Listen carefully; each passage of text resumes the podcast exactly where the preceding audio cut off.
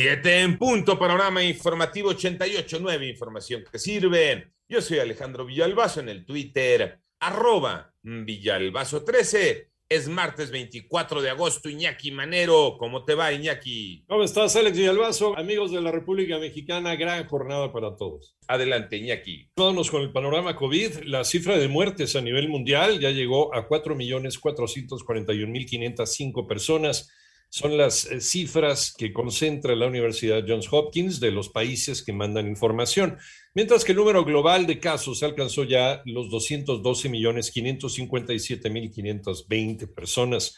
Según un estudio del Banco Mundial, en 2020 fallecieron 267 mil bebés en los países de renta media y baja como consecuencia de la crisis económica provocada por COVID-19. El panorama de la pandemia en México Moni Barrera.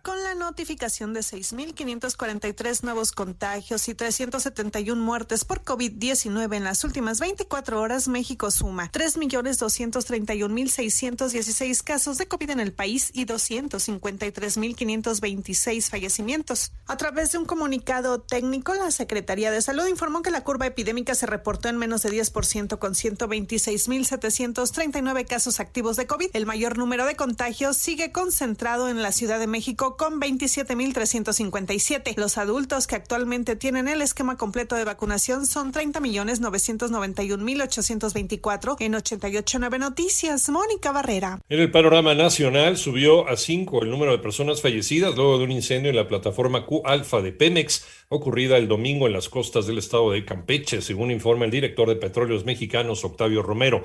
Aún, aún hay dos trabajadores desaparecidos.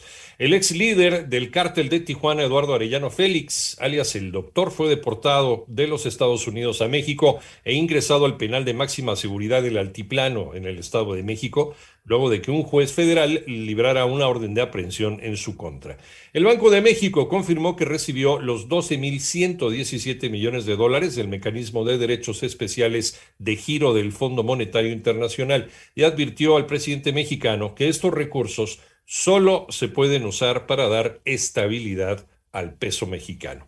Aprueban la distribución de curules en la Cámara de Diputados. Toño Aranda. El Instituto Nacional Electoral aprobó la distribución de las diputaciones plurinominales para los siete partidos políticos que tendrán representación en la Cámara de Diputados. De esta forma, la siguiente legislatura que inicia el primero de septiembre queda conformada de la siguiente manera. El PAN tendrá 114 escaños, el PRI 70 diputados, el PRD 15, Partido del Trabajo 37 curules, el Partido Verde Ecologista 43, Movimiento Ciudadano 23 diputados, y Morena 198. En el caso de Morena, al sumar a sus aliados Partido del Trabajo y Partido Verde, suman en total 278 diputados, mientras que la oposición, conformada por el PAN, PRD, PRI y Movimiento Ciudadano, sumarían en total 222 escaños. El consejero presidente del INE, Lorenzo Córdoba, destacó que con estas cifras ninguna fuerza política tendrá sobre representación en el Congreso Federal. La asignación de estos escaños garantiza que ningún partido exceda el límite de 300 curules por ambos principios.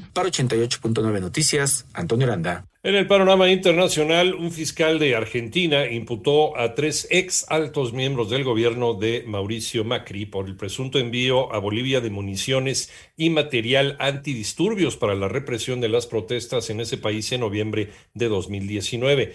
En tanto, en Colombia, el líder estudiantil Esteban Mosquera, quien perdió un ojo durante una protesta en diciembre de 2018, fue asesinado por desconocidos en la ciudad de Popayán informaron autoridades locales.